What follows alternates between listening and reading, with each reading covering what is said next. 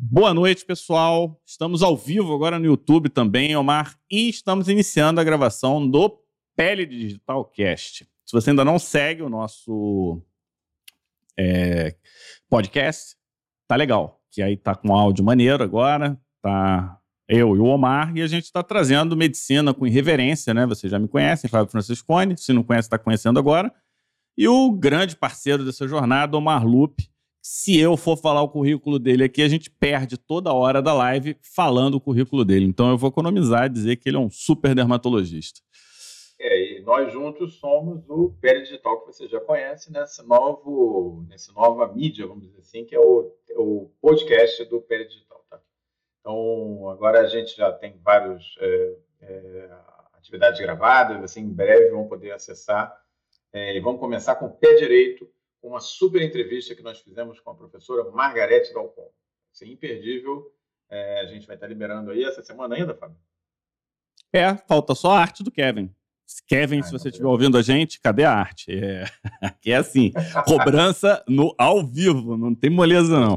A gente estava editando áudio.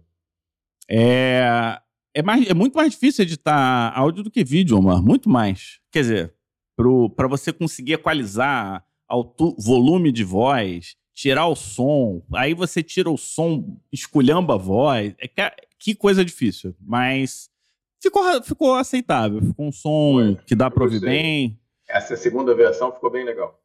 É, a primeira foi eu destruí, né? A primeira versão eu, levei, eu dei um gongo, porque não estava dando para ouvir direito. Mas a gente não, aprende. Vocês já, vocês já conhecem a gente, vocês sabem que a gente tem uma curva de aprendizado rápida, graças a Deus. Então a gente vai. E eu estou com mais de 100 pessoas na live. Hein? Muito bom, hein, Fábio? É, já tavam, fala aí pra gente, vocês estavam com saudade da gente, das nossas lives irreverentes de terça-feira? Nada como tá aí de volta, né? É, se vocês não estavam com saudade, pode mentir um pouquinho que não tem problema não, a gente vai, vai gostar. O, o tema de hoje qual é, Omar? Hoje a gente vai falar de microbioma e obesidade. E esse é um super tema, escolhido a dedo, é, porque é, é o assunto do momento, é um dos assuntos do momento, né? e a gente está é, estendendo né, o, tera, o, desculpa, as nossas terças infecciosas a microbioma, que é um assunto que nós já abordamos anteriormente, hoje a gente vai falar com mais propriedade, mais profundidade. E tem muita coisa, gente, sobre microbioma e as mais diversas áreas da medicina. É, e da dermatologia não é diferente, né, Fábio? É dermatite atópica, rosácea, acne. Mas a coisa parece que vai muito além disso. É, e hoje a gente vai abordar um pouquinho dentro daquela nossa estrutura que você já conhece, os top 5 que nós preparamos para hoje à noite. É, e já podemos ir então, né, Fábio?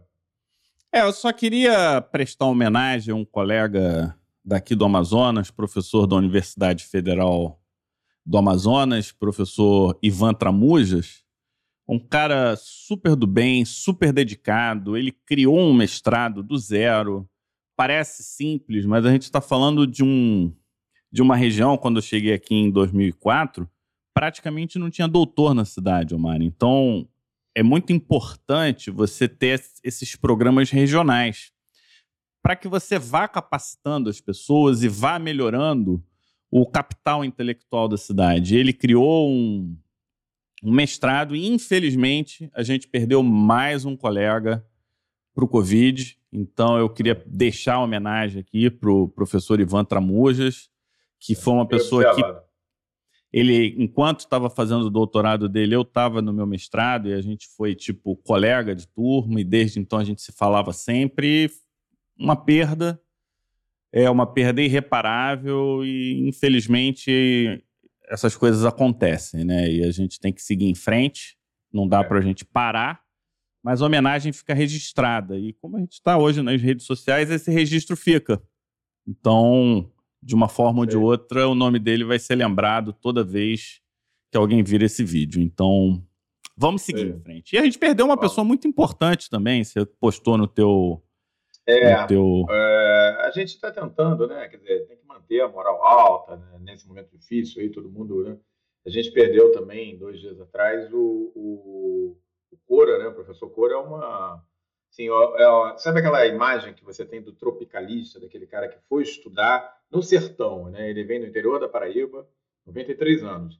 E ele foi um dos caras que foi antes e depois na doença de Chagas, né? Pessoa sensacional, um dos principais livros textos de doenças infecciosas em português. As duas últimas edições eu escrevi até os capítulos de Zóstera, de herpes Meu pai participava também. Também é uma pessoa fantástica lá da Fundação Oswaldo Cruz, professor emérito da UFRJ, enfim. É triste, né? Mas eu acho que eu entendo, Fábio, que quando a gente lembra essas pessoas e fala, é um pouco da imortalidade acadêmica, né? É, a verdadeira imortalidade acadêmica é isso: é, são seus amigos, são os seus alunos, discípulos, prestaram uma homenagem. Vão prestar durante muitos anos, porque são pessoas que se doaram pela ciência, se doaram pela, pela medicina, e a gente tem que aplaudir, né? Quem dera um dia no futuro, né, quando a gente já não estiver mais aqui, né, porque essa é a única certeza que a gente tem, que os nossos alunos façam o mesmo com a gente, em algum grau. Né? Então, é isso. Para os dois, um grande abraço. Onde quer que eles estejam, vão estar aqui acompanhando e se divertindo com a gente no, no, no nosso, nas nossas terças-feiras infecciosas. É, como grandes professores, eles jamais pediriam para a gente interromper uma atividade acadêmica, né? Mesmo que aqui não seja ou a atividade acadêmica, tem essa pegada e vamos seguir então em homenagem a esses dois grandes professores, né? Um, e o Cora vinha muito aqui no Amazonas, né? Ele, ele ajudou, ele ajudou bastante na questão do, dos surtos agudos de chagas, no consumo de açaí. Então, era uma pessoa presente e ativa, inclusive, aqui na região. Ó, a Pri já deu boa noite, time campeão. Vamos nessa, né? Então, olha é, só, Fábio, começar. vamos. Podemos começar. Bom, é... O que, que, eu queria te perguntar sobre essa história toda de. Porque a gente ouve falar tanto de microbioma, tem microbioma em tanto lugar, microbioma em tantas doenças dermatológicas. Qual que é a definição do microbioma intestinal, afinal de contas? Esse é o nosso top 5 de hoje. Definição de microbioma intestinal.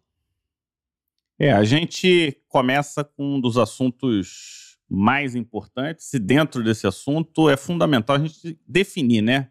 o microbioma. É fundamental a gente entender isso, porque a magnitude do que a gente vai falar aqui ultrapassa assim, barreiras e provavelmente a gente vai ouvir muito sobre esse tema nos próximos anos e nas próximas décadas, né? Quando a gente é, iniciou, quando eu iniciei a faculdade, não era microbioma, era flora, né? Era flora intestinal, flora cutânea, e era basicamente diziam pra gente que tinham agentes infecciosos é, presente em locais do nosso corpo. E isso era chamado de flora. Quando você lia capítulo flora cutânea, era um trechinho microscópico, né? De, pequenininho assim. E de repente, as pessoas começam a falar de microbioma para cá, microbioma para lá. Mas talvez o microbioma seja um dos fatores que muito influencia diversas situações, a gente vai dar uma pincelada nelas, e ela e, e ainda não é um tema de roda de conversa, principalmente entre os grandes médicos e os grandes cientistas. Isso está muito incipiente. E eu estou falando da influência do microbioma no humor, influência do microbioma no metabolismo. Como esse, esse microbioma pode influenciar os estados mórbidos, as doenças, e como ele também pode influenciar os diversos tratamentos que as pessoas são submetidas. E mais do que tudo isso, será que o microbioma ele é importante se você pretende ser uma pessoa de alta performance, ou seja, ele vai influenciar na tua produtividade, na tua capacidade de ser o super-homar ou não. Então, tudo tem indicado que sim, que de uma forma ou de outra existe algum tipo de influência. A gente não consegue hoje quantificar essa influência, né? É só pegar o exemplo da dermatite atópica.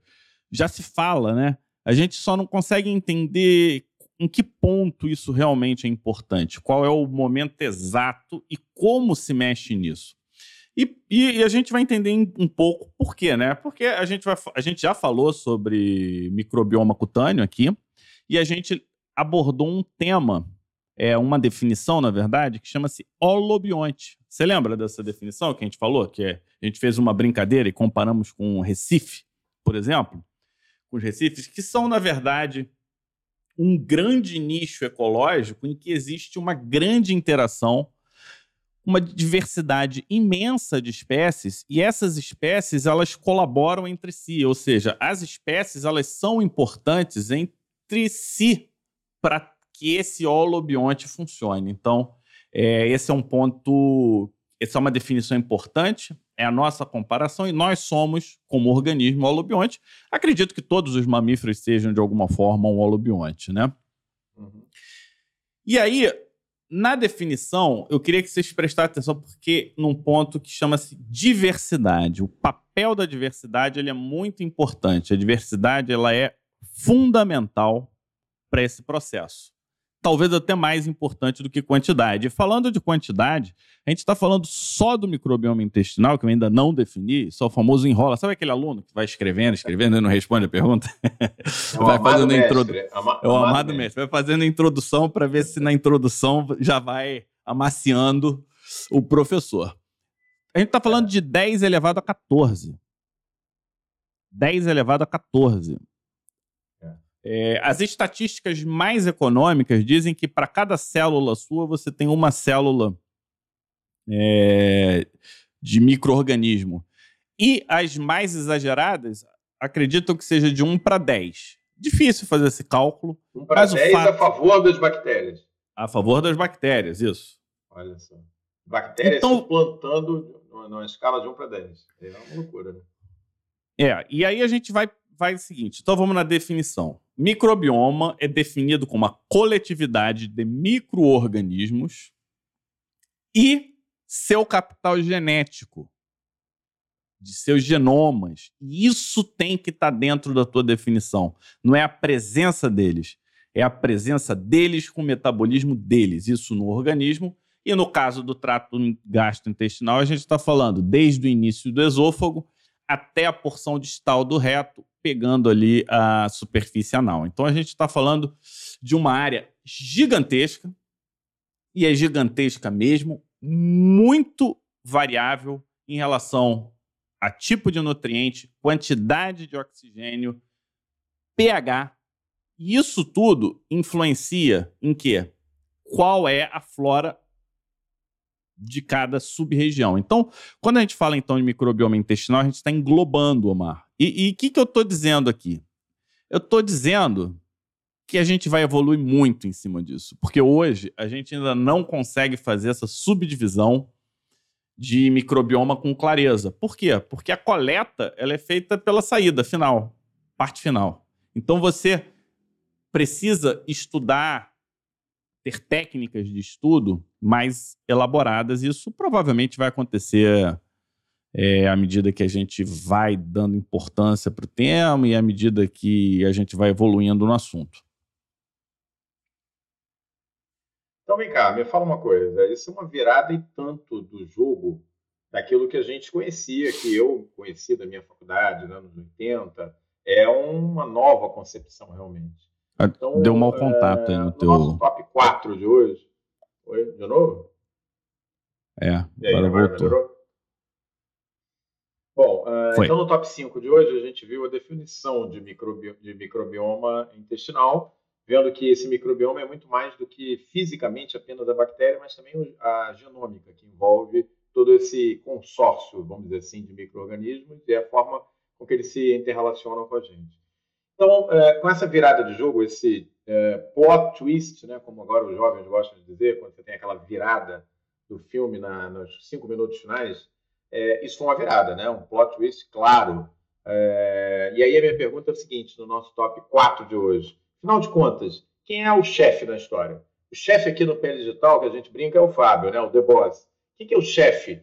O chefe é o microbioma, é a bactéria, ou somos nós? Se a gente é suplantado numa escala de 1 para 10, segundo alguns talvez exagerados, é, no mínimo um para um, é, é, a gente que está no controle, Fábio, ou são as bactérias, é o microbioma?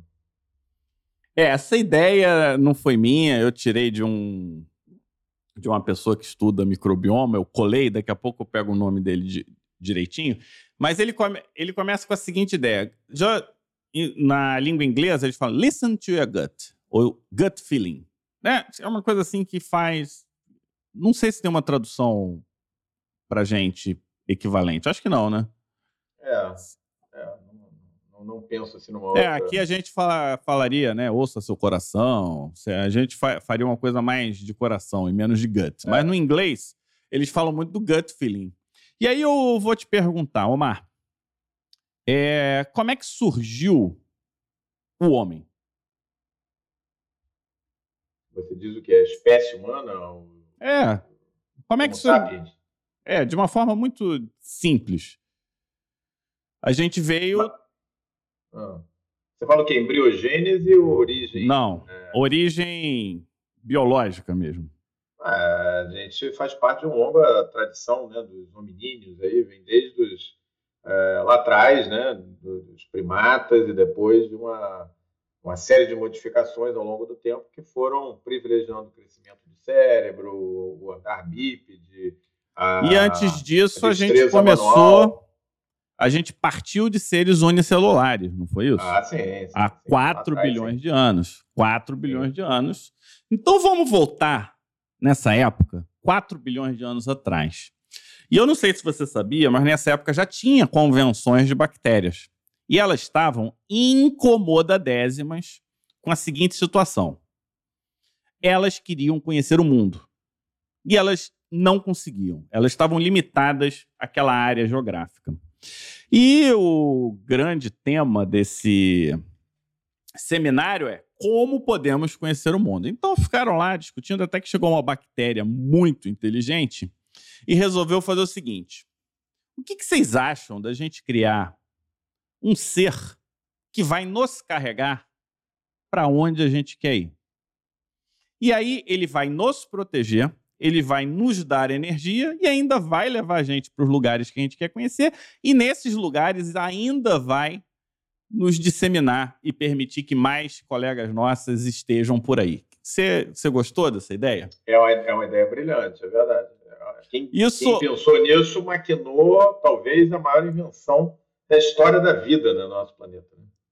Isso foi ideia do Navin Jain, um desses super empresários, assim, que trabalham empresários de biologia. Eu peguei emprestado, só dei uma elaborada aqui na seguinte parte. Uma das bactérias ficou, ira- ficou muito preocupada é, e falou assim: imagina se esse organismo for mais inteligente que a gente e eles vão querer nos dominar. Aí a, a bactéria pensou, a chefe das bactérias pensou e falou: conversou com as arqueias e chamou a chefe das arqueias. Vamos fazer o seguinte: vamos fazer um conglomerado e vamos criar a mitocôndria. Assim, a fonte de energia desse novo organismo é nossa. Vai ter o nosso material genético. Ela vai conversar com a gente. E vamos fazer melhor. Vamos conectar aonde a gente vai ficar que é os, no trato gastrointestinal, direto com o cérebro. Vamos criar o tal do nervo vago. E vamos fazer o seguinte: vamos deixar esse organismo dependente, dependente de substâncias e dependente de neurotransmissores que só a gente consegue produzir. E vamos fazer como o grande líder faz: deixar que o seu funcionário ache que a ideia é dele e que quem toma a decisão é ele. E aí viemos nós, os humanos, achando que a gente manda tudo. Você gostou dessa teoria? Ó, é, eu, eu acho que é, é uma teoria interessante, é meio Matrix, né? É meio na linha do nós somos baterias aí para, enfim. É, mas é interessante, né? Eu acho que são ideias fora da caixa, né? Pessoas capazes de pensar fora da caixa que levam às grandes é, evoluções, né? Não à toa, né, Fábio? Do, os dois maiores milionários, bilionários do mundo hoje, primeiro lugar e segundo lugar, não, tá? não à toa são Jeff Bezos e o Caritcha lá do, do Tesla, né? Como é que chama? O, o cara da Elon Musk. Elon Musk. Elon Musk, exatamente. Então, o que, que liga esses dois caras, além de estarem profundamente envolvidos na internet, na- no computador? São pessoas que é, pensam fora da caixa. Eu estava vendo uma comparação, né? Enquanto um quer colonizar a Lua, o outro quer colonizar Marte. Porra, a gente preocupado aqui com o que vai comer de noite, de manhã, um quer. Não, é sério. E um quer entregar as coisas via Google, é, através de drones na sua casa, o outro quer fazer um carro que dirige sozinho. Então, assim, a gente vive no século de pensar fora da caixa. Quem tem essa coragem, é isso aí, traz essas novas é, concepções. Mas vem cá, a gente também não pode viajar. E total, tem um nome né? isso, tá? Isso tem um nome. O nome disso é pensamento divergente. É, é o termo que o pessoal dá para quem pensa fora da caixa, fora do padrão e consegue trazer perspectivas que num primeiro momento parecem até estranhas, mas são, dependendo de como você trabalha, ficam interessantes. E se você for é. ver, tem, tem, faz sentido, né? Não, não é uma coisa assim, tipo, tão absurda, uma vez você entendendo é. a fisiologia do que está acontecendo, né? É, eu, eu, eu, gosto da história, eu acho ela interessante. A única coisa que a gente tem que ter cuidado com essas histórias, obviamente que isso foi criado para dar uma noção assim mais envolvente do assunto, né? Mas uma coisa que a gente sempre tem que levar em consideração, viu, gente? Senão a gente caminha para um negócio chamado design inteligente, que é assim, seres vivos, bactérias, nós, não evoluímos com um objetivo em mente. É, a evolução vai se acumulando e ela é, você conta isso como uma história, mas assim não, não, não, existe na verdade um ser humano, um antepassado nosso que disse eu vou aumentar meu, meu volume cerebral, eu vou usar mais a mão direita, eu vou ser bípede para poder refrigerar melhor o corpo e com isso eu vou dominar o mundo. As coisas vão acontecendo e vão sendo selecionadas. As bactérias é igual. Bactérias vão ocupando novos nichos, bactérias vão colonizando novos seres, criando novos, é, novas formas de interação e que resultam em vantagem para elas. Né? Então, é, senão a gente entra num terreno, Fábio, meio pantanoso, que é a história do design inteligente. Né? É, nada contra, a gente fala aqui de ciência, né? Eu sei que ciência e fé em alguns momentos se tocam, mas eu não sou assim um grande partidário do design inteligente, não. Então, é, a gente não, não, não perder isso aí de mente, né? Bom, agora me fala uma coisa. A gente já deu essa viajada bacana, né? Já entendemos melhor qual é a definição de microbioma já entendemos que é possível que eles mandem na gente, né, que o microbioma esteja no controle, não sei, vamos ver, o tempo vai dizer. Mas no nosso top 3 de hoje, eu queria puxar um pouquinho mais o assunto para o tema principal da nossa live. A gente está com 155 pessoas, batendo aí um 158, batendo um super público para hoje, terça-feira infecciosa. É, qual é a relação, Fábio, do microbioma com o peso? Porque está todo mundo aí no sobrepeso, meio gordinho, meio estressado com a pandemia. É, qual a relação do microbioma no peso, na adiposidade e na obesidade?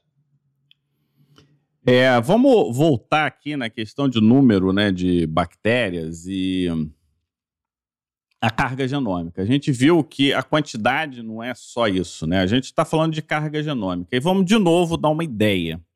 A gente tem aproximadamente 20 mil genes no nosso corpo, funcionantes, das nossas células. Estima-se que sejam mais de 2 milhões de genes bacterianos funcionando no nosso corpo. Então, a gente representa menos de 1% de carga genética. Tá? E 70% dessas bactérias elas estão presentes aonde? No intestino. Então, o microbioma intestinal corresponde a 70% de todas as bactérias Bactérias que eu tô falando a verdade não são bactérias, tá, pessoas? São bactérias, vírus, arqueias, arqueias e eucárias. Eucárias aqui entra todos os outros eucariotas que não estão é, nos grupos anteriores. E por aí vai. E os estudos, Omar, eles são basicamente de bactérias. Então é por isso que a gente fala de bactéria e isso mostra como a gente ainda vai desenvolver nesse tema. A gente vai crescer muito porque a gente está estudando de uma forma genérica, né? Obesidade, sem sombra de dúvida, é um dos temas mais importantes da atualidade, né? A gente está falando da quinta causa de morte mundial, associação com diversas doenças importantes. Então, se for relacionar obesidade com mortalidade, é muito mais do que a quinta causa, porque tem relação com diabetes mellitus tipo 2, tem relação com hipertensão arterial, tem relação com doenças cardiovasculares, é, as degenerativas, pelo menos, é, doença hepática, a gente está falando da do gordura no fígado, né? Doença hepática gordurosa não alcoólica, dislipidemia, é, osteoartrite, apneia do sono. Olha como isso atrapalha o desenvolvimento de uma pessoa, apneia do sono, miosteatose, psoríase, para a gente não deixar de falar de uma doença dermatológica. Então a gente está falando de várias doenças. A gente está falando de uma situação corporal que a gente já sabe que está associado ao aumento da inflamação, né? Está sendo problema no Covid. Pessoas que são obesas e têm Covid vão pior do que as pessoas que não são obesas. Então, não dá para a gente ignorar. Sabemos também que é uma doença multifatorial. E aí, quando a gente vai dividir esses multifatoriais, Omar, a gente vai assim: genética. É muito comum né, a gente falar de genética, mais ainda os pacientes. Ah, porque meu pai é gordinho, meu avô é gordinho, a genética da minha família é de gordinho, e aí não tem como escapulir. Como assim não tem como escapulir se seus genes representam menos de 1%? Eu estou falando aqui de forma provocativa, tá? É. É, mas para a gente repensar mesmo como a gente tem pensado é, no nosso dia a dia. Então a gente tem é, genética, beleza. Os estudos genéticos não conseguem mostrar uma variância de peso que justifique a presença do gene por si só, tá? Então, o gene sozinho ele não consegue justificar. E aí entram aquelas questões que são sociocomportamentais, incluindo nutrição, e isso, sem sombra de dúvida, é o grande influenciador. Aí estamos falando de ansiedade, tipo de alimentação, vontade de comer e não necessariamente fome. E isso tem um nome, é, é chamado de ambiente obesogênico, tá? Então é só para a gente ter essa terminologia, que seria a coletividade dos hábitos e atitudes que vão influenciar é, para o surgimento da obesidade. E lembrando que quando a gente fala de genética, a gente fala de epigenética também. Então, os seus hábitos e atitudes vão influenciar quais genes vão estar agindo e não estão agindo. Ó, tenho três cursos para fazer, mas a Ana Brito preferiu estar tá com a gente. Me... Ó, legal, viu, Omar? Muito bom, é isso mesmo. Bom demais ouvir. E quando, voltando aqui para os hábitos e atitudes, os nossos hábitos e as nossas atitudes vão influenciar quem? O nosso microbioma. Então agora vou, vou botar um por um os fatores que podem relacionar. Um, extração de energia a partir das fibras alimentares. O que, que foi visto? Né? A gente sabe fibra, né? Que são polissacarídeos que a gente não, não, não consegue digerir, tem várias vantagens, mas se você tiver um microbioma que te facilita na obesidade, o que, que ele faz? Ele aumenta a capacidade de extração de energia e deixa essa energia absorvível para você. Sabia disso, Omar? Não. então, por exemplo, dependendo do teu microbioma, se você der um monte de fibra, você está dando um monte de substrato para esses micro-organismos gerarem energia para você. E essa é uma energia que você vai passar a absorver. Então, normalmente a gente está falando de 10% dessa energia. Agora, dependendo do seu microbioma, isso pode ser mais, e aí esses números estão faltando. Eu também não fui atrás especificamente de cada estudo, então, de forma genérica, a gente está falando de 10%, de forma geral, as pessoas obesas têm uma capacidade de extração dessa energia maior. E aí a gente entra na função número dois, que é a produção de ácidos graxos livres de cadeia pequena, né? Em inglês é bom saber a sigla, que é SCFA, Small Chain Fatty Acids. Que aí a gente está falando de acetato, butirato e propionato esses três, eles têm diversas funções, e assim, eu não vou. A gente não vai ser super detalhista aqui, mas a gente vai dizer. Influencia no metabolismo de energia. E aí, o que, que é esses ácidos graxos livres? O que, que acontece? Entra a fibra, a fibra ela é fermentada, essa, essa fermentação gera energia e ácidos graxos livres. Dependendo do perfil de ácido graxo livre que é formado, você tem uma maior capacidade de absorção. É, esse, SCFA, ele tem receptores específicos. E aí eles melhoram a capacidade de absorção dessa energia. Então você pode produzir mais energia e usar melhor essa energia. Esses mesmos ácidos graxos, o que, que eles fazem? Nesses receptores, eles influenciam a adipogênese da seguinte forma: eles podem influenciar no acúmulo de gordura, eles podem impedir a lipólise. E, mais especificamente, o acetato, ele age na gordura bege, aumentando a termogênese. Então, a gente está falando de, no mínimo, três coisas aqui rapidamente. Essas mesmas substâncias, elas são capazes de influenciar no apetite. Aí a gente está falando de produção de leptina e alguns outros, de algumas outras substâncias. Sabe aquela vontade de comer, o craving, aquela coisa que você tem, é influenciada pelas suas bactérias. Eu vou, vou, vou falar bactéria para ficar fácil, tá? Mas a gente está dizendo aqui o microbioma. Sensibilidade à insulina também é influenciada pelas, pelos ácidos graxos de cadeia é, leve e aí ainda tem uma questão que é o seguinte: eles agem no, nas células neuroendócrinas intestinais na produção do glucagon-like peptide like peptide 1. Deixa eu colar aqui o nome rapidinho. Parará. Peptídeo tipo 1 glucagon-like. Isso, na verdade, é uma incretina que baixa a gordura sanguínea quando ela está aumentada. Então, essa influência na produção desse hormônio vai influenciar na produção de insulina, vai influenciar na sensibilidade à insulina e na glicemia pós-prandial. Olha que, que maneiro. Ele influencia na motilidade intestinal e influencia no metabolismo de sais biliares. Os sais biliares secundários, eles vêm das clostrídeas, principalmente. Então, produz-se no fígado, pega o sal biliar, ele é metabolizado para ácido biliário secundário, eles são é, deixa de ser conjugado, não sei qual é o nome dessa, dessa função, que em resumo faz a mesma coisa. É, aumenta ou diminui a sensibilidade de, de insulina, adipogênese e um desses aqui atua inclusive no gasto energético muscular. Ou seja, eles influenciam muito o nosso metabolismo de gordura. E aí, quando esse perfil é bom, é tudo para o bem. Quando esse perfil é ruim, é tudo para o mal. É uma coisa fácil de, de você lembrar. E assim, você ouvindo essa sequência, e aqui, Omar, cada uma dessas paradas tem uma sequência metabólica. A gente não está falando aqui de. Ah, eu acho tal. Tem, não é, é, chute, é, é, né? tá tudo... Não. É plausibilidade biológica total. Isso acontece. Agora, em que grau? Quais são exatamente as bactérias?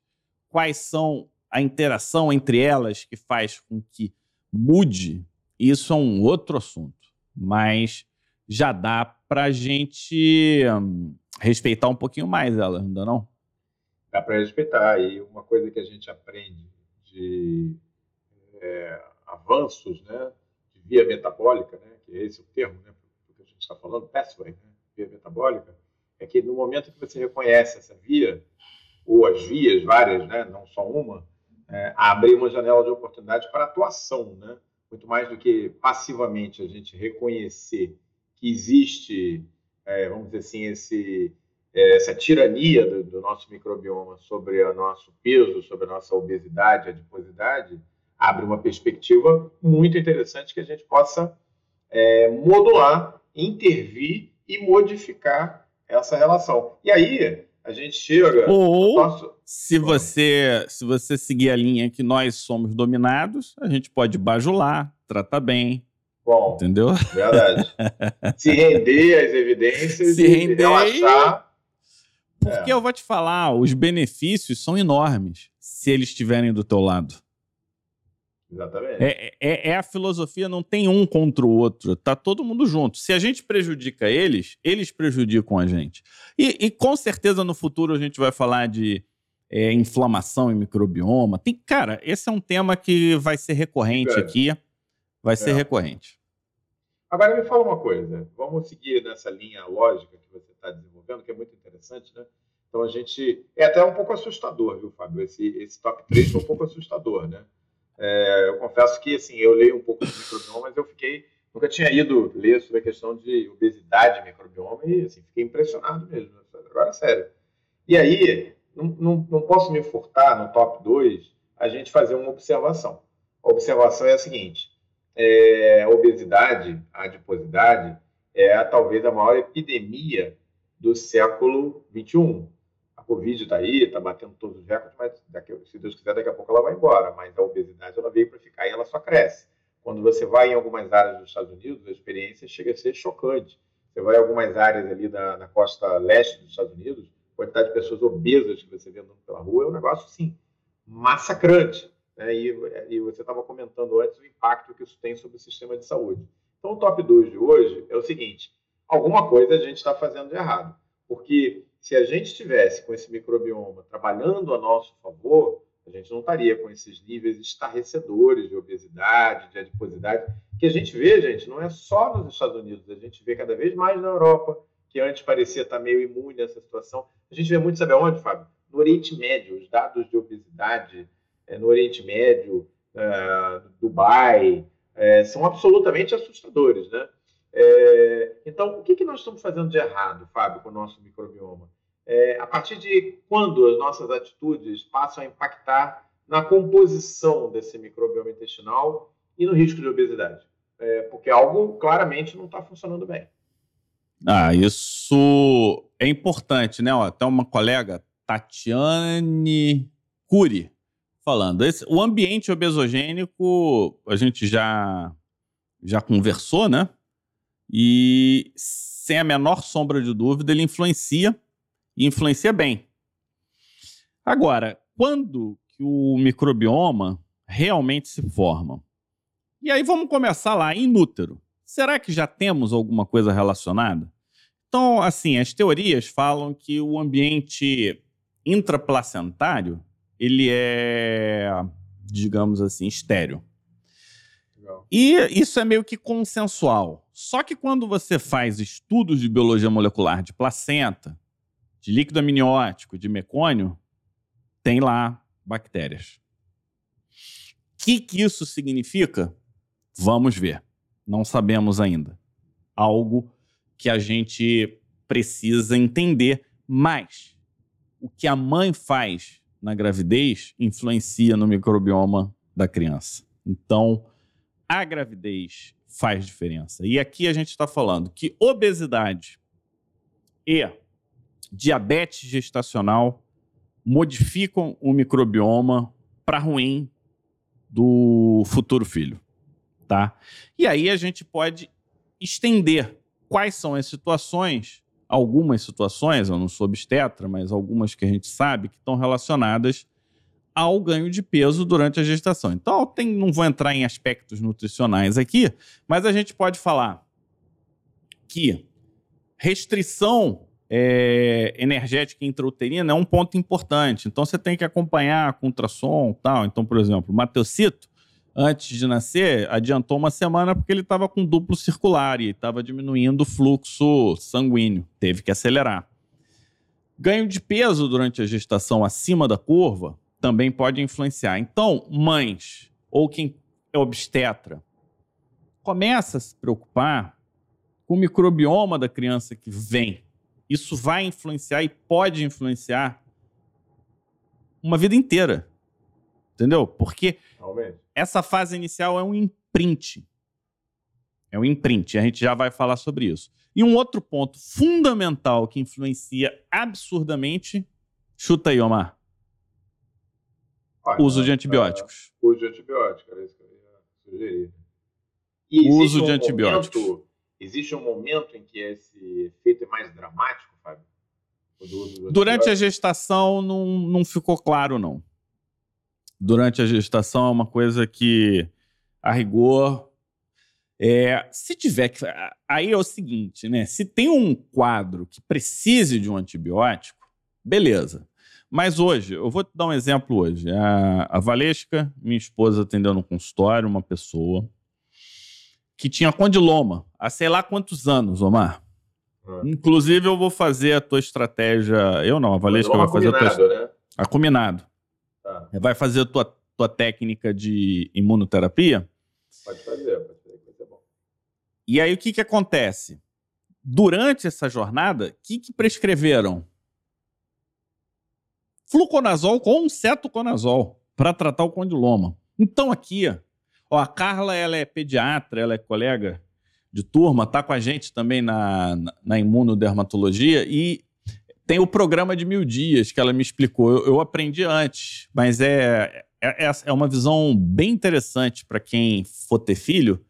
Já conversa sobre esse assunto com teu pediatra e teu obstetra. É uma coisa mais holística, que a medicina ocidental, de uma certa forma, cagou, né? Mas acho que a gente precisa repensar de algum, em, alguns, em algumas atitudes. Até porque a gente atende muitas pessoas que não têm doença. Não, mas vem cá, explica isso aí, essa estratégia de mil dias. Estou fugindo do assunto? Não, não, eu queria entender. Você, ah, o você... que, que é o programa? Programa de mil, dias, mil dias, eu não vou saber explicar, não. três anos, é isso? Para gravidez, é isso? É a gravidez até o segundo ano do teu filho, tem toda uma programação e aí ah. leva-se em conta questões de afetividade, várias questões são, são várias. A gente pode chamar Carla. Carla, se quiser, a gente pode fazer um dia para falar sobre o programa dos mil dias. Eu acho que é um tema que os médicos não conhecem. E eu só vim é. conhecer, Carla, porque você conheço. falou para mim. E. Mas aí, peraí, Fábio, é, mil dias é conta a gestação e os dois anos para frente. Isso. Porque eu tinha. Ah, tá. Eu, eu, tinha entendido assim, que a mulher que pretende engravidar, ela vai se preparando tipo, dois anos antes. Aí conta dois anos antes e mais a gravidez, não é isso, né? Não, não, pra não. frente. Tá bom. É. Que aí não, tem que ser e... presciente, né? Olha, eu vou engravidar é. e eu vou. É difícil. Né? A gente não está questionando nada do programa de mil dias, não. É porque às vezes a coisa fica tão nichada que quem está lá dentro acha que todo mundo sabe. Aí quando você sai do teu nicho, você vê que ninguém nunca ouviu falar disso. É, isso não é dado em faculdade, pelo menos não de rotina, né? É, esse é. é um problema. Mas voltando então. Então, a atitude materna influencia. Segunda coisa que vai influenciar no microbioma, o tipo de parto. Então, é. quando o parto é vaginal, você tem um perfil mais é, bifidobacterium, lactobacillus. Quando o perfil, quando o parto é cesáreo, ele é um perfil mais Corynebacterium, Staphylococcus aureus, Propionibacterium. Que, que que é isso? Que que é isso? É que influência da pele aí, claramente. É, é. E esse parece que é um momento crucial por que, que eles dizem que isso é crucial, Omar? Porque mesmo que haja modificação e essa modificação é esperada, parece haver um imprint fenotípico. Não ficou claro para mim, eu não entendo com clareza, e eu não, também não entendo como eles chegaram a essa conclusão. Mas isso é um pouco assustador. E de tudo que eu falo, isso é assustador. Como é que é isso? Isso é um, é um momento que vai definir é, é, aí eu vou ser obrigado a acreditar em destino, sabe como é que é? Vai definir o teu destino, isso.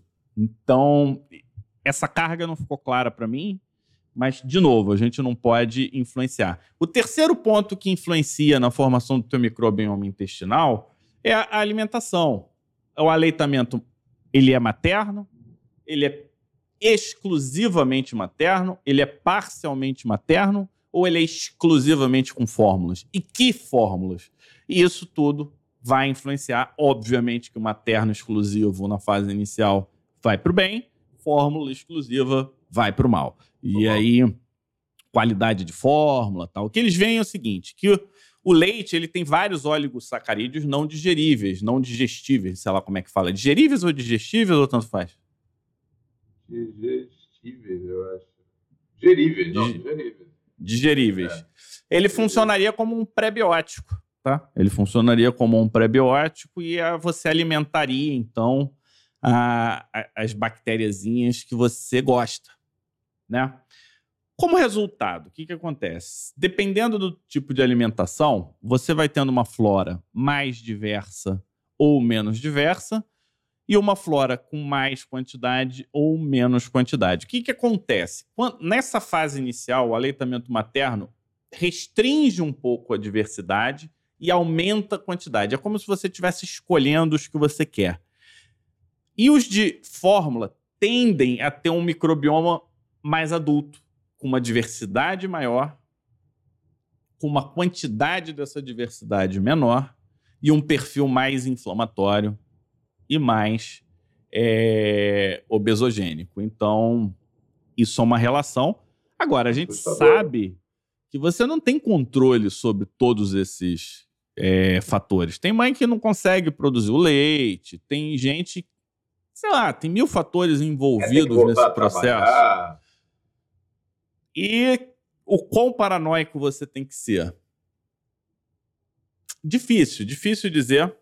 É, a natureza, obviamente, não está preocupada com o teu trabalho, né? A rigor deveria estar tá cuidando do teu filho, mas a vida real não funciona assim. Então, como é que a gente vai fazer? Como é que a gente vai equilibrar?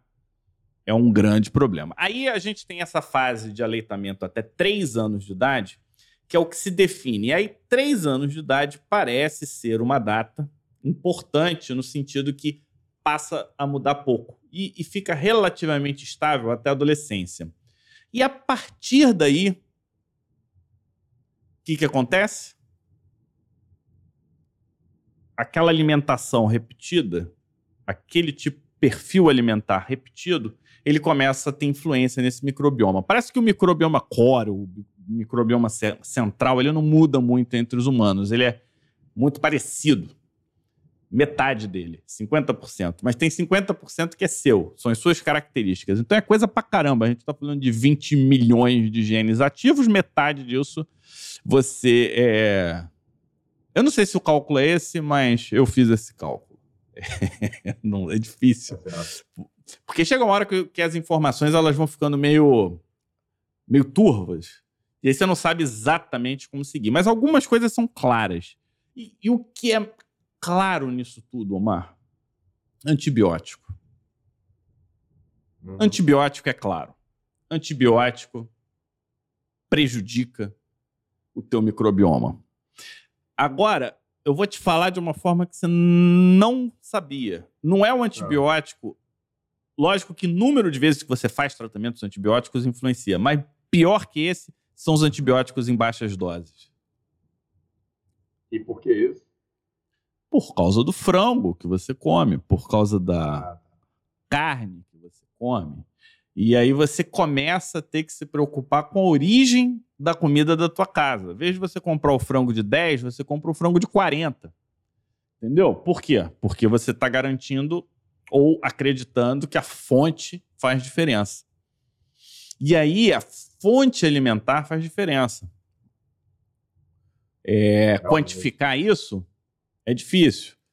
Mas hoje, para mim, é claro, uma, é, é, eu não compro nada que não seja. É, de, que eu consiga identificar a qualidade. Eu sei que várias dessas pessoas mentem para gente, mas muitas não. Então você vai vendo a origem. Começa a ser igual médico, entendeu? Você vai no médico que você confia, você começa a comprar carne de quem você confia, você começa a comprar o é. frango de quem você confia. E isso vai ter que entrar na orientação das pessoas, né? É, como é que faz isso, né? Isso não é fácil, mas a gente tem que começar de algum lugar. E, e se você me perguntar qual é o ponto fundamental aí, hum, seja uso responsável do antibiótico. A gente podia até criar uma hashtag, né? Uso responsável do antibiótico. Você usar antibiótico de forma irresponsável, você está contribuindo com a obesidade planetária. Você falou estatística de um monte de lugar. Anda na rua, Omar, e veja quantos não são de sobrepeso para cima.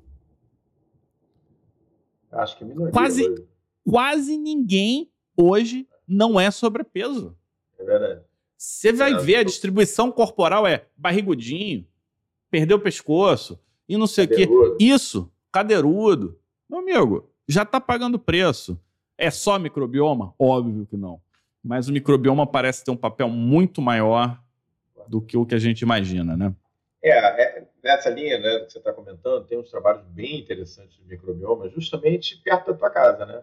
Comparando o microbioma do Yanomami com o microbioma de pequenas é, aldeias, pequenas vilas, pequenas cidades na região amazônica e chegando a Manaus, é, mostrando que o tipo de acesso ao alimento e o tipo de parto, obviamente, entre os Yanomami é virtualmente 100% de parto normal nas pequenas cidades, é meio a meio. Em, em, em, Manaus, provavelmente grande parte dos partos são partos cesarianos. E aí tem uns trabalhos bem interessantes demonstrando que tem quase que uma regressão linear é, entre essa boa, é, esse bom microbioma, que tem pouca variedade, mas é, boa quantidade no Yanomami, é, uma situação intermediária nas cidades de médio porte, na região amazônica, e Manaus se comportando, Manauara de nascimento, é, se comportando como nos grandes centros, como Rio, como São Paulo, como Brasília, né?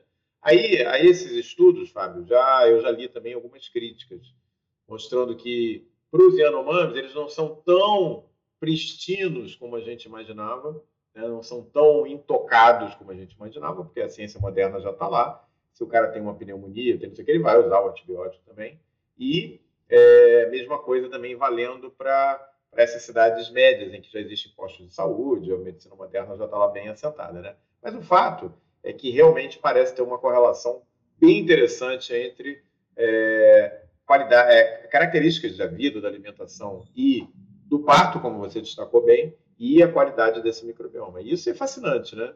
É, e aí, acho que a gente chega no nosso top 1 de hoje. Eu queria te perguntar o seguinte: a gente está numa coisa meio diáfana, né? Meio assim, é, bacana pra caramba, um dos é, talvez um dos lives mais interessantes que a gente fez aqui, mas de preto no branco, Fábio. Quais são os estudos que validam e essa associação entre obesidade e microbioma intestinal? Ou é só um negócio que está na tua cabeça aí? Existem esses estudos?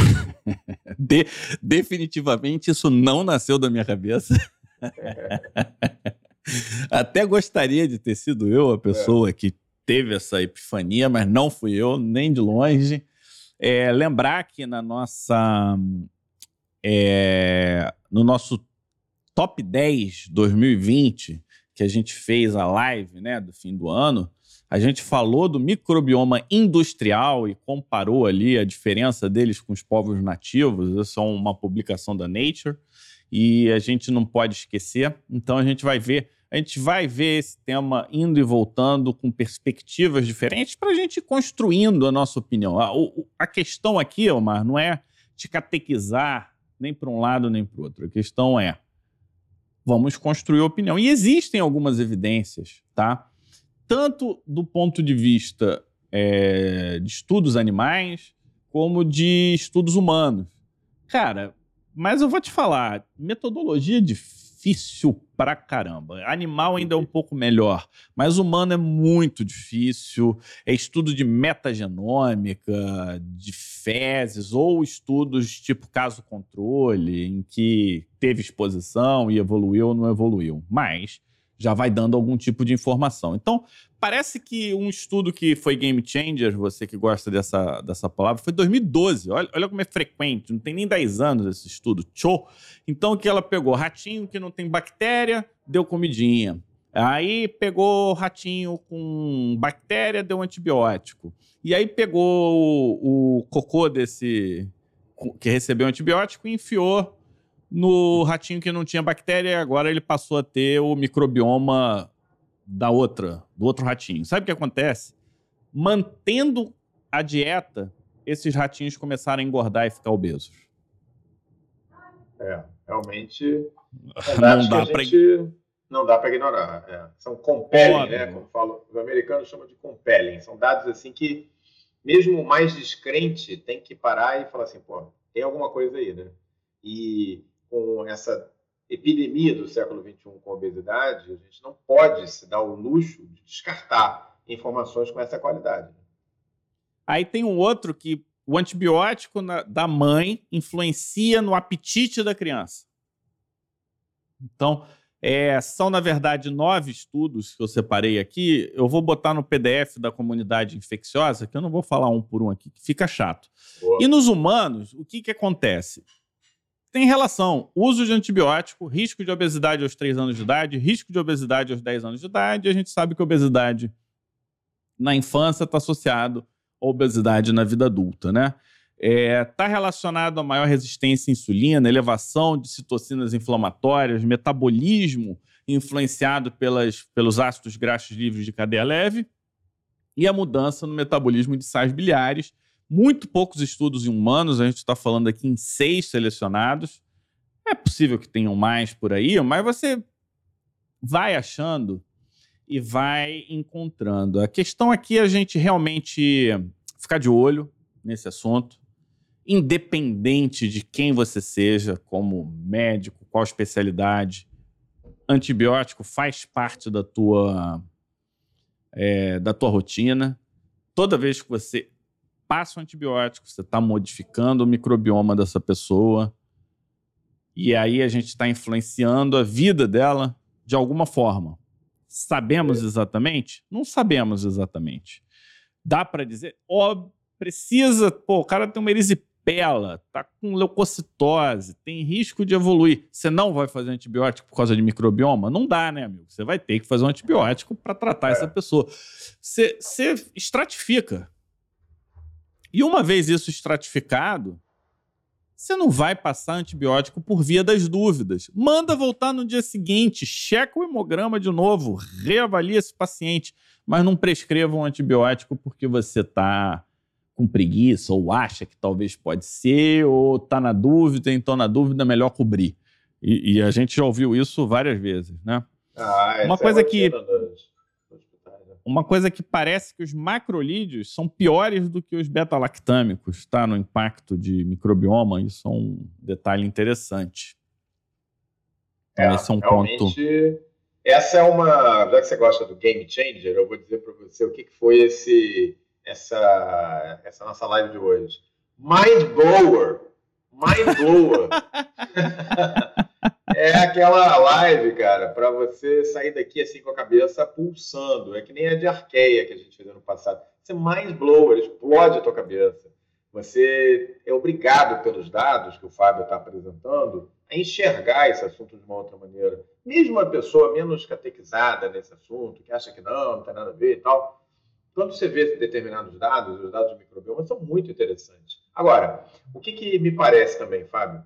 É, não sei se a, gente, se a gente ainda tem tempo para esse comentário, mas o que me parece também é que, assim, tem uma enorme base de informações chegando, muito interessante, mas o que eu não vejo ainda de uma maneira muito clara é a aplicabilidade disso. É onde isso efetivamente está sendo aplicado na prática clínica. Isso eu acho que ainda está devendo um pouquinho, não? Eu acho que mais ou menos. É... A gente tem, se a gente fizer uma estratificação, a gente tem doenças, a gente tem estados de saúde que não estão normais, a gente tem pessoas que estão normais e não estão no seu melhor, e tem pessoas que querem chegar em níveis de altíssima produtividade.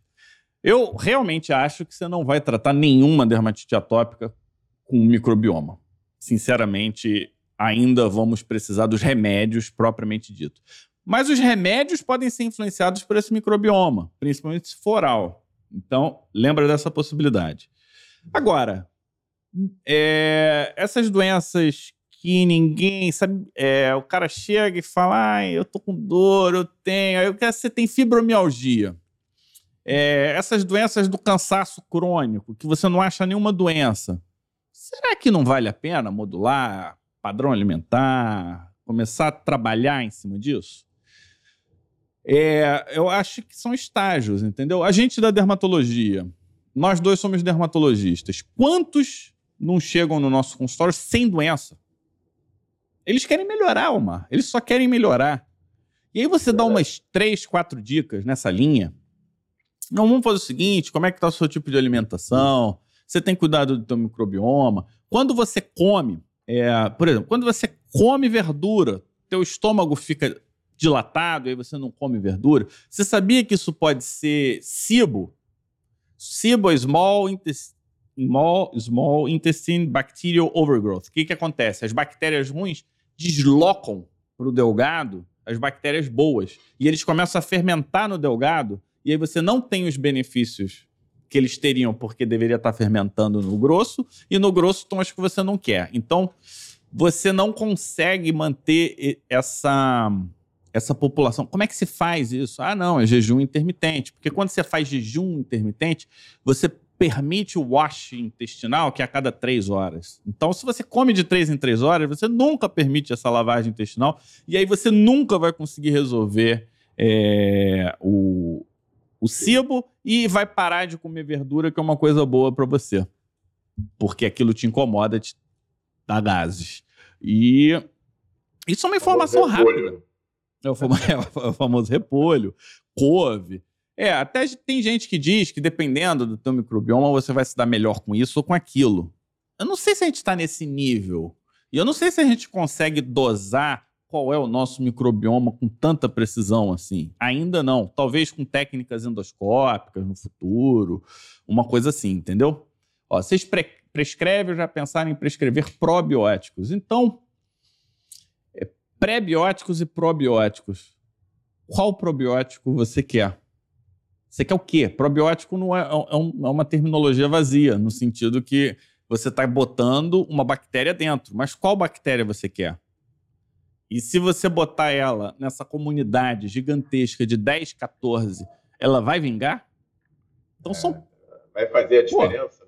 vai fazer a diferença? Será que não é melhor trabalhar com pré-biótico, que é você dar o suprimento das que você gosta e tirar o suprimento das que você não gosta? As que você não gosta, por exemplo, Mar, o que, que elas fazem? Elas têm atividade mucolítica e destroem o muco que cobre os enterócitos. E aí você começa. Ter. Lactobacilo tem bom e tem ruim. O acidófilos eu não sei. Você tem que chegar lá e ler. Você tem que ir um por um. Você tem que. A gente até, até esqueci de falar né, da Firmicutes e Bacteroidetes, que são dois filos, né? Parece que quando começa a subir os Firmicutes, fala a favor de obesidade. É, a gente só tem que ser um pouco responsável. Eu, eu trabalharia num primeiro momento sem suplementação e com, com dieta. E, e veria a suplementação é, de uma forma mais direcionada, sabe, Omar? Uma coisa assim, o que, que você quer? Então, eu gosto muito do, dos alimentos fermentados. Tá? Os, os alimentos fermentados, no geral, no senso comum, fazem bem. Então, kefir, é... eu não gosto de Yakult, coalhada. Eu não gosto de Yakult porque tem açúcar. E aí você tem que ver kombucha, tem kimchi. Kimchi eu acho que é um dos melhores, tá? Quem, não...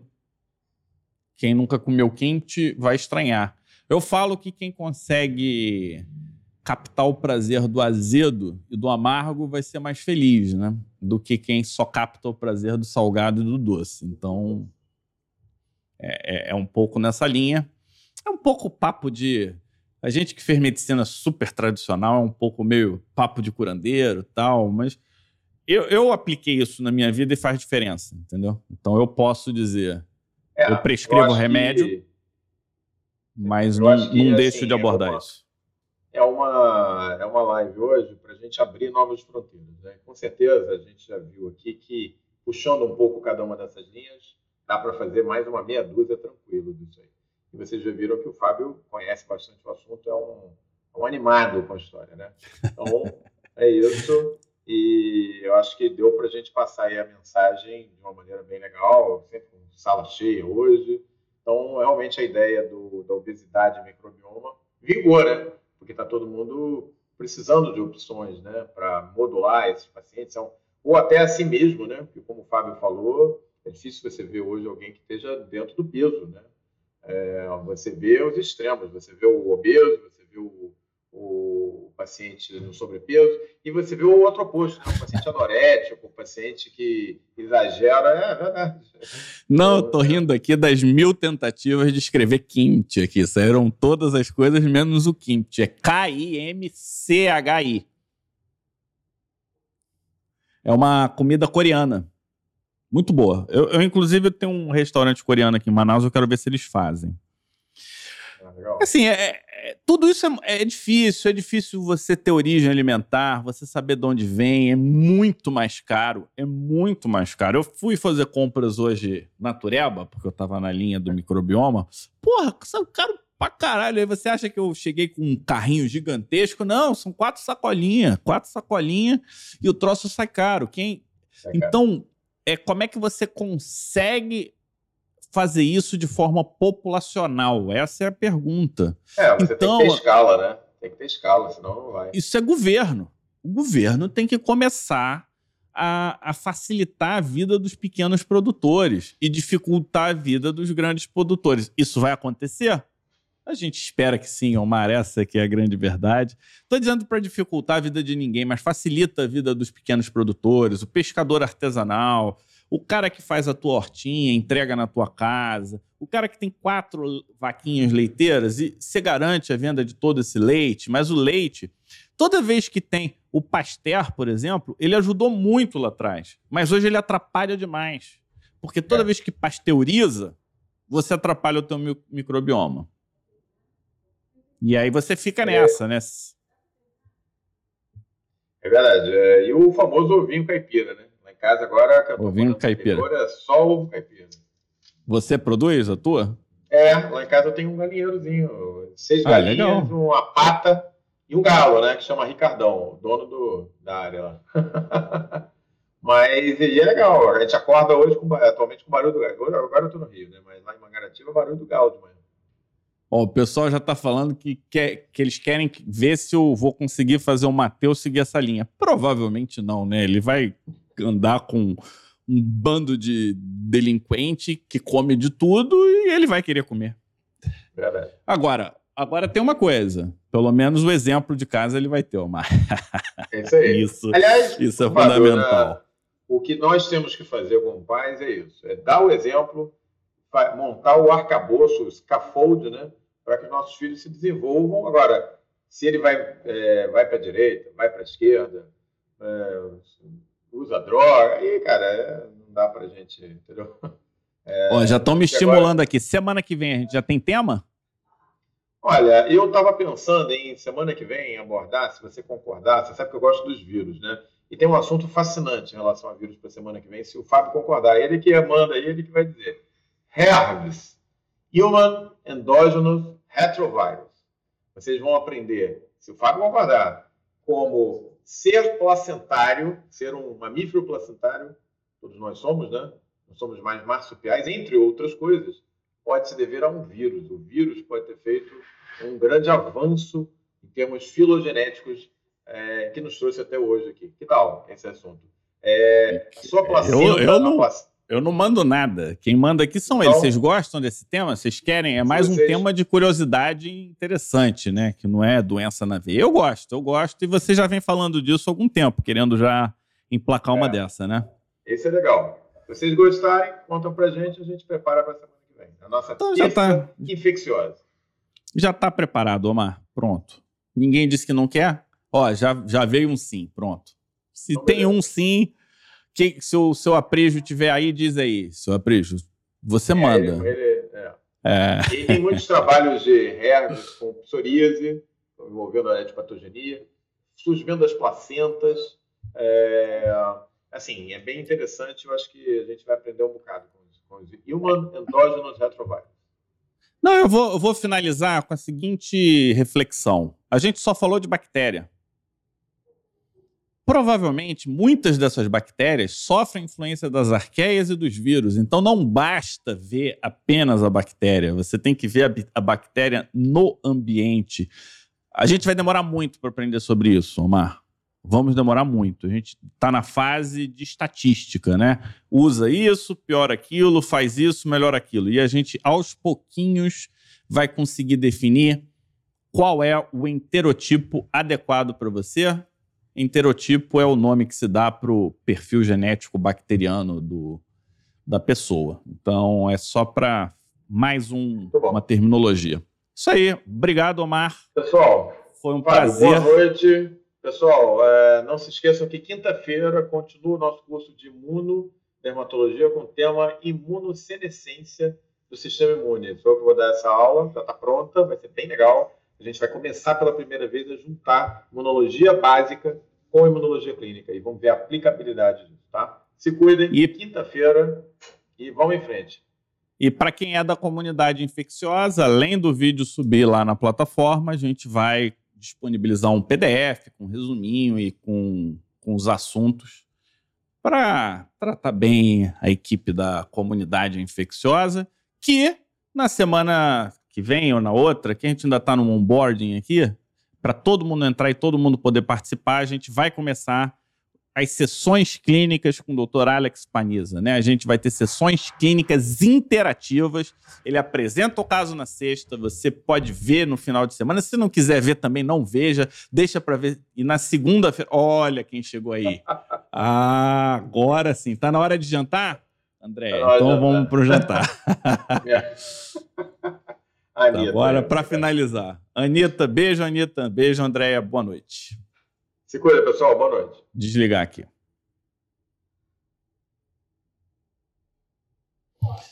Deixa eu, calma aí, não sair daí não.